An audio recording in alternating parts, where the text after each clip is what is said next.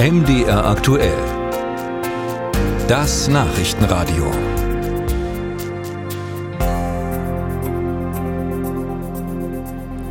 Wir schauen in die Ukraine. Präsident Volodymyr Zelensky warnt eindrücklich vor einem möglichen Anschlag auf das AKW in Saporischia.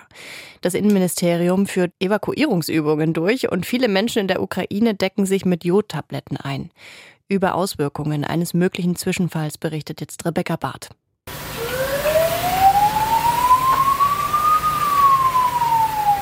Rettungskräfte in gelben Strahlenschutzanzügen überprüfen mit Dosimetern die Strahlungswerte an LKWs und Autos. In einem speziellen Waschplatz werden die Fahrzeuge anschließend dekontaminiert. In einem Krankenzelt vor einem Baumarkt in Saporizhia werden Verletzte behandelt. Auch hier tragen die Helfer Schutzmasken und gelbe Strahlenanzüge. Es ist nur eine Übung. Die Ukraine bereitet sich auf den Ernstfall vor, erklärt Juri Malaschko, Leiter der Militärverwaltung in Saporizhia. Wir haben alles so organisiert, dass die Menschen so gut wie möglich verstehen, was passiert. Dies ist nicht die erste und nicht die letzte Übung. Solange der Feind im AKW Saporizhia ist, müssen wir vorbereitet sein. Тому як поки ворог є на Запорізькій атомній електростанції, ми маємо реагувати відповідно Viele Menschen in der Ukraine haben Angst vor einem radioaktiven Zwischenfall. Immer wieder warnte die ukrainische Regierung zuletzt vor einem möglichen Anschlag auf Europas größtes Atomkraftwerk. Die russischen Besatzungstruppen hätten Kühlbecken der Anlage vermint und Gegenstände an den Dächern der Reaktoren angebracht, die Sprengsätzen ähneln würden, heißt es. Unabhängig bestätigen lassen sich diese Angaben allerdings nicht. Dennoch gäbe es Grund zur Besorgnis, meint der Sicherheitsexperte Nico Lange. Es spricht vieles dafür, dass Russland, wenn es unter Druck kommt, so eine Art verbrannte Erde-Taktik fährt.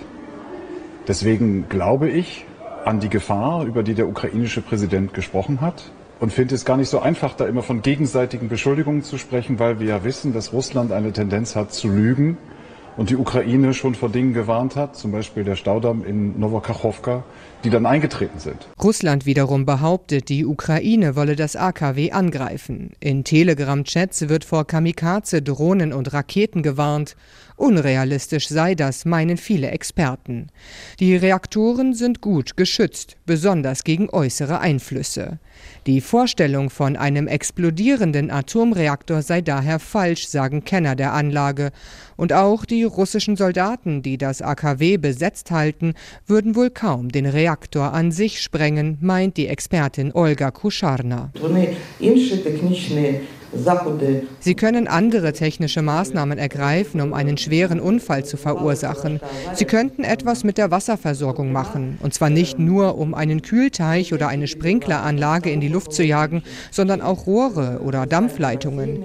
Jedes Atomkraftwerk ist ein sehr komplexes System.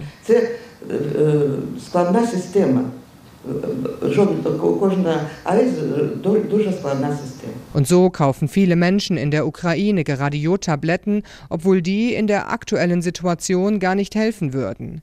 Die Reaktoren befinden sich im kalten Shutdown und Jod hilft nur bei einem Unfall mit laufenden Reaktoren. Ein Tschernobyl-Szenario ist laut Experten nicht zu erwarten, doch die Folgen eines möglichen Unfalls im AKW sind dennoch schwer abzuschätzen. Und so bereitet sich Olga Scheiko aus Saporizhia bei der Übung auf einen möglichen Ernstfall vor. Einige Lebensmittel und Wasser müssen vorbereitet werden.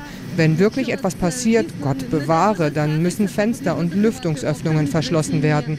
Es wurde auch gesagt, wo sich die Evakuierungspunkte befinden werden.